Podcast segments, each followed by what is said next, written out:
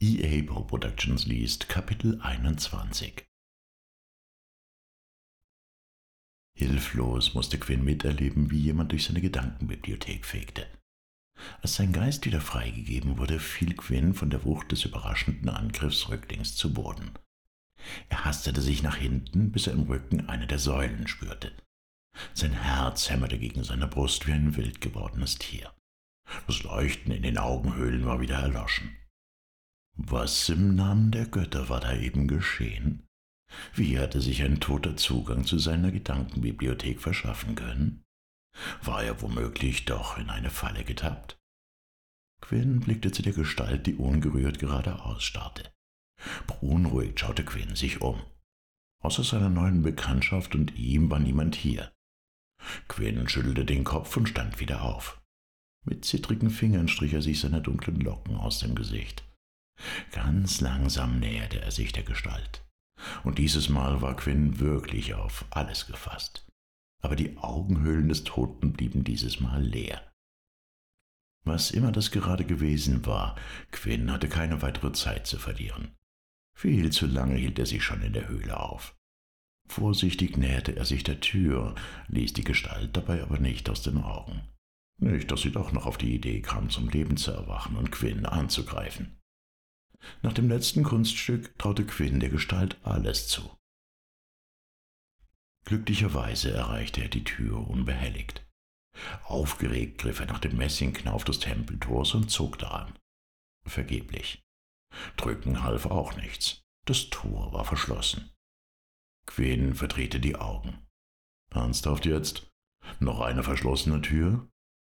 Er machte sich gar nicht erst die Mühe, das Tor nach einem Hinweis zu untersuchen. Frustriert setzte er sich neben seinen neuen Freund und vergrub den Kopf in seinen Händen. Du hast nicht zufälligerweise Lust, mir das Tor zu öffnen? Nachdem du meine ganze Bibliothek durchforstet hast und jeden meiner Gedanken kennst, wäre es doch eigentlich das Mindeste, was du für mich tun könntest. Findest du nicht auch? Bei dem Gedanken daran, der Tote könnte ihm tatsächlich antworten, lachte Quinn laut auf. Nein, auf seinen neuen Freund war wohl kein Verlass. Dieses Rätsel würde Quinn selbst lösen müssen. Es sei denn. Aufgeregt sprang Quinn auf. Vielleicht konnte ihm der Tote doch behilflich sein. Quinn baute sich vor ihm auf. Dann wollen wir doch mal sehen. Er schloss die Augen, atmete einige Male tief durch und sammelte sich. Wie er es bei Wang gelernt hat, ließ Quinn sich in den Geist des Toten saugen.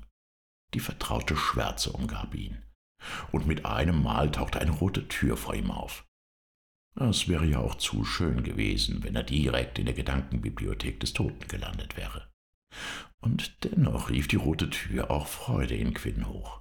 Denn die rote Tür bedeutete, dass er mit seiner Vermutung richtig gelegen hatte und der Tote, aus welchen Gründen auch immer, wirklich noch über eine Gedankenbibliothek verfügte. Der Anblick, der nun folgt, erwischte Quinn trotzdem kalt. Er sah das Baumdorf im Wald der Träume.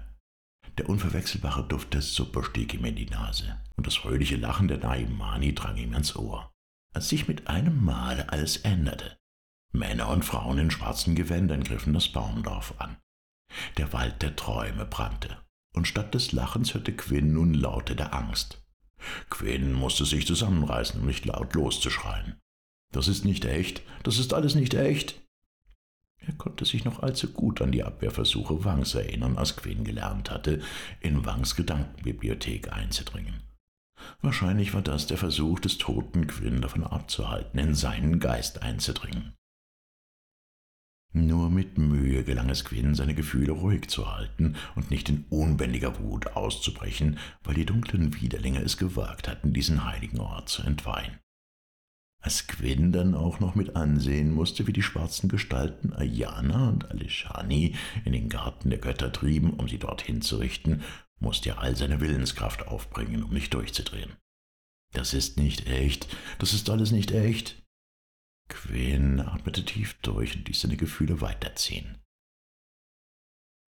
Beinahe hätte er vor Schreck aufgeschrien, als die rote Tür aufsprang und sich die Bilder in Luft auflösten. Erleichtert trat Quinn in die Bibliothek ein. Hier könnte auch mal wieder jemand sauber machen. Wenn das Sailor sehen würde, murmelte er vor sich hin. Es war so eisig kalt in der Bibliothek, dass Quinn seinen eigenen Atem sehen konnte. Die Regale wirkten, als wären sie aus einer anderen Zeit. Viele der Bretter waren zerbrochen. Einige Regale waren gar umgefallen. Alles war von einer dicken Staubschicht bedeckt und riesige Spinnenweben versperrten die Regalreihen. Aber vor allem gab es keine Bücher mehr in dieser Bibliothek. Die Regale waren alle leer. Missmutig blickte Quinn sich um. Verdammter Orgmist, verdammter! Er schlug mit der Faust gegen eines der Regale. Ächzend gab das Regal nach und fiel gegen das nächste Regal. Ein Regal nach dem anderen fiel um, was nicht nur einen höllischen Lärm veranstaltete, sondern Quinn auch in eine Wolke aus uraltem Staub hüllte. Entschuldigung. Ein heftiger Husten schüttelte ihn. Das ähm, wollte ich nicht. Er wusste zwar nicht, bei wem er sich entschuldigte, aber es erschien ihm angemessen im Angesicht dessen, was er getan hatte. Mit einem Mal erfüllte Quinn ein schlechtes Gewissen. Es erschien ihm reichlich unhöflich, ein solches Durcheinander in der Gedankenbibliothek eines anderen zu verursachen. Selbst wenn es die Gedankenbibliothek eines Toten war. Frustriert wollte Quinn sich aus dem Geist des Toten zurückziehen, als sein Blick an etwas hängen blieb. Die umgefallenen Regale hatten die Sicht auf ein weiteres Regal freigegeben, und wenn Quinn nicht alles täuschte, stand in diesem Regal ein Buch. Aufgeregt bahnte Quinn sich einen Weg durch das Durcheinander. Als er auch über das letzte Regal hinweggeklettert war, griff er nach dem Buch. Es war so klein, dass es in eine seiner Hände passte. Es war in einem schlichten, hellen Einband gewickelt, der wohl auch schon bessere Zeiten erlebt hatte. Überraschenderweise war es nicht annähernd so staubig, wie Quinn erwartet hätte, was nur bedeuten konnte, dass er wohl nicht der Erste war, der dieses Buch in Händen hielt. Seufzend öffnete Quinn das Buch. Die knittrigen, vergilbten Seiten waren leer, bis auf ein einziges Wort. Tadi. Quinn kratzte sich am Kopf. Was bei den Göttern ist ein Tade? Quinn wusste nicht, wie lange er nun schon darüber nachgrübelte, was Tadi zu bedeuten hatte. Er hatte dieses Wort noch nie gehört. Tadi? Tadi? Tadi? Es hatte keinen Wert. Er kam einfach nicht darauf, was Tadi bedeuten sollte. Erschöpft setzte er sich auf die oberste Stufe der Tempeltreppe. Solange wie er den weißen Blick nun schon aufrechterhalten musste, brauchte er erstmal einen Schluck Kornbeermilch. Gegen ein oder zwei Nüsse hätte er auch nichts einzuwenden. Doch selbst der Geschmack nach schwarzem Zimt und Goldvanille konnte seine Laune nicht heben. Mürrisch blickte er zu dem Toten hoch, der ihn die ganze Zeit über beobachtet hatte, während Quinn sich den Kopf zerbrochen hatte. Wahrscheinlich hatte er unter seinem dämlichen Tuch ein breites Grinsen aufgesetzt, weil er sich darüber freute, dass Quinn sich so dumm anstellte. Du kommst dir wohl noch besonders schlau vor mit deinem tollen Krummsäbel und deinem blöden Tadi. Ich meine, Tadi. Was soll das überhaupt sein? Ein Küchengewürz oder was? blaffte Quinn den Toten an. Quinn hatte so laut geschrien, dass er das leise Klicken des Türschlosses nicht mitbekommen hatte. Was er allerdings mitbekam, war, wie das Tempeltor einen Spalt breit aufschwang. Mit offenem Mund blickte Quinn von dem Toten zum Tor. Das ist jetzt nicht dein Ernst, oder? War die Lösung nun Tadi gewesen oder das Küchengewürz? Glucksend stand Quinn auf. Er packte die Kornbeermilch wieder in seinen Beutel und ging auf das Tor zu. Vorsichtig drückte er die schwere Tür weiter auf. Statt Finsternis empfing ihn die Helligkeit der Lichtmagie. Doch weder für die unzähligen kunstvoll bemalten Säulen noch die aufwendig gearbeiteten Mosaiken im Boden oder das goldene Kuppeldach hatte Quinn nun einen Blick. Das Einzige, wofür er einen Blick hatte, war die große Lichtschale in der Mitte des Tempels, über deren Rand etwas lag, das verdächtig nach einem Körper aussah. Quinns Nackenhaare stellten sich auf. Hektisch sah er sich nach möglichen Gefahrenquellen um aber außer der an der Lichtschale kauernden Gestalt und ihm schien hier niemand zu sein. In Hab-Acht-Stellung näherte er sich der Lichtschale. Hallo, kannst du mich hören? Behutsam berührte er die Gestalt an der Schulter, doch sie regte sich nicht. Quinn schüttelte sie ein wenig fester. Da rutschte sie vom Rand der Schale hinunter und fiel zu Boden. Bei den Göttern, keuchte Quinn entsetzt. Die schmerzverzerrten Augen einer Frau starrten ihm entgegen. Auf der hellen Haut zeichneten sich pechschwarze Adern ab. Mit ihrem weit offenstehenden Mund und der wechselnden Haut wirkte ihr Gesicht wie eine fratzenartige Maske. Quinn wurde speiübel. Der Tempel begann sich um ihn zu drehen. Er musste sich an einer der Säulen abstützen, um nicht umzukippen. Schwer nach Atem ringend nahm er einen kräftigen Schluck kühlen Wassers zu sich. Er hatte die Lichtmagierin wohl gefunden. Quinn hatte eine ganze Weile gebraucht, um sich wieder zu beruhigen und einen klaren Gedanken fassen zu können. Auch wenn ihn das blanke Grauen erfüllte, wenn er daran dachte, würde er die Tote genauer untersuchen müssen, um sicherzugehen, dass es wirklich die Lichtmagierin war. Auf wackeligen Beinen näherte er sich dem leblosen Körper. Eingehüllt in einen dicken Fellmantel lugte am Kragen das Gewand einer Lichtmagierin hervor. Sie hatte einen großen Sack und einen Wasserschlauch umgehängt. Nachdenklich kaute Quinn an seiner Lippe. Dann kniete er sich zu ihr nieder. Seine Nackenhaare stellten sich zu Berge, als er ihr den Sack abnahm. Mit zittrigen Händen knotete er die Wolldecke ab und öffnete den Verschluss. Er fand ihre Wegzehrung darin, die aus altbackenem Brot, Trockenfleisch und Hartkäse bestand. Außerdem förderte er ein Stück zusammengefaltetes Pergament zutage. Aufgeregt faltete er es auseinander. Es war eine Karte der Gänge und Höhlen. In der Mitte befand sich die große Höhle mit dem verschlossenen Tor. Von dort aus gingen drei Gänge ab. Der eine, der Quinn überhaupt erst in die Höhle geführt hatte. Und die anderen beiden, die sich jeweils in drei verschiedene Gänge aufteilten und zu den anderen Höhlen führten. Wie Quinn schon vermutet hatte, führte der letzte der drei Gänge auf dieser Seite zur Höhle des Feuers. Auf der anderen Seite waren die Höhlen des Eises, des Wassers und der Dunkelheit. Die sechs Höhlen waren fast in einem perfekten Kreis um die Höhle mit dem Tor angeordnet. Nur eines vermisste Quinn auf der Karte, einen Ausgang. Er kratzte sich am Kopf. Irgendwie musste er doch hier auch wieder rauskommen. Was halfen ihm die Schlüssel und das, was hinter dem Tor war, wenn er hier nicht wieder rausfand? Aber darüber würde er sich von anders Gedanken machen müssen. Quinn legte die Karte weg und widmete sich wieder dem Inhalt des Beutels. Nur widerwillig durchsuchte er den Sack. Ein Buch fiel ihm in die Hände.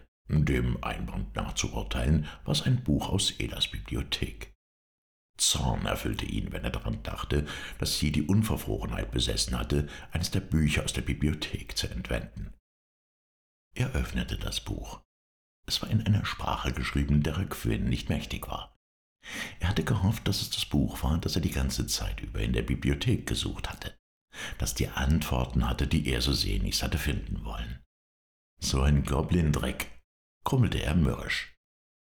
Alles, was er sonst noch in dem Beutel fand, waren die Habseligkeiten der Lichtmagierin. Ein Gefühl der Frustration machte sich in Quinn breit. Aber was hatte er sich auch schon groß erhofft? Ein Konnex wäre nicht verkehrt gewesen, mit dem er im Namen der Lichtmagierin Kontakt zum Lichtminister hätte aufnehmen können. Gegen die Kristallschüssel aus den anderen Höhlen hätte Quinn auch nichts einzuwenden gehabt. Wenigstens würde er das Buch mitnehmen können, um es Ella zurückzubringen. Aber was hatte er schon von einer Karte, die ihm keinen Ausgang zeigte? Sicherheitshalber packte er sie trotzdem ein. Vielleicht würde sie sich ja doch noch als nützlich erweisen. Missmutig blickte er auf das Essen. Auch das würde er mitnehmen müssen, ob es ihm nun gefiel oder nicht. Nur die Götter wussten, wie lange er noch hier unten in den Gängen und Höhlen verweilen musste. Er würde alle Nahrung brauchen, die er kriegen konnte, und die Lichtmagierin würde ihre Wegzehrung wohl kaum vermissen. Widerwillig steckte Quinn also auch ihr Essen ein. Er tastete noch einmal den Beutel ab, um sicher zu gehen, dass er auch nichts übersehen hatte. Da stießen seine Finger auf eine Erhebung im Boden des Sacks. Neugierig stülpte er den Beutel um. Im Boden war eine kleine, gut versteckte Tasche eingenäht. Nur sehr schwer gelang es Quinn, mit den Fingern hineinzugelangen. Noch bevor er den Kristall herausgezogen hatte, wusste er, was er in den Händen hielt. Den dunklen Schlüssel. Sein Herz machte einen freudigen Hüpfer. Eine Höhle weniger, die Quinn würde aufsuchen müssen. Sein Kopf schnellte hoch. Wo war eigentlich der Lichtschlüssel? Er war so mit der Lichtmagierin beschäftigt gewesen, dass er ganz vergessen hatte, weswegen er eigentlich hergekommen war. Quinns Blick fiel auf die goldene Lichtschüssel. Aber da war kein Kristall. Er hätte seine Hand dafür ins Feuer gelegt, dass dort der Kristall hätte sein müssen. Mit den Augen suchte er den Tempel ab. Außer den Säulen schien es hier nichts zu geben. Er schaute zu der Lichtmagierin. Erst jetzt fiel ihm auf, dass ihre rechte Hand zu einer Faust geballt war. Ein Schauer lief Quinn den Rücken hinab, als er nach ihrer Hand griff. Er wunderte sich, dass ihm das goldene Leuchten des Kristalls noch nicht eher aufgefallen war. Quinn musste jeden ihrer Finger einzeln lösen, so fest war ihr Griff um den Schlüssel. Als Quinn den Kristall in Händen hielt, wurde er von einer Welle des Lichts zu Boden geworfen. Das heilige Licht erfüllte jeden Teil seines Körpers.